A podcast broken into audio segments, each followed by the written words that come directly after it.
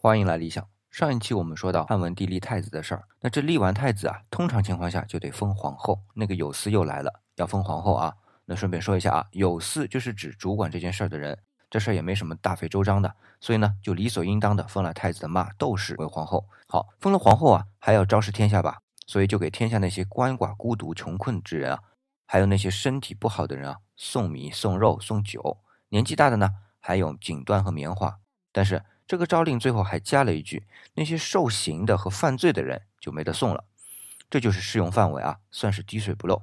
但是在汉初以黄老之道治天下，被判有罪或受刑的人本就有限。别忘了，在吕后废夷三族罪、吕后文帝废妖言罪、文帝的废连坐罪之后，基本上罪犯就很少了。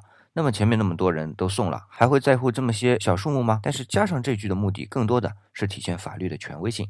那今天回复“权威”两个字，给你看一篇关于权威的思考文章。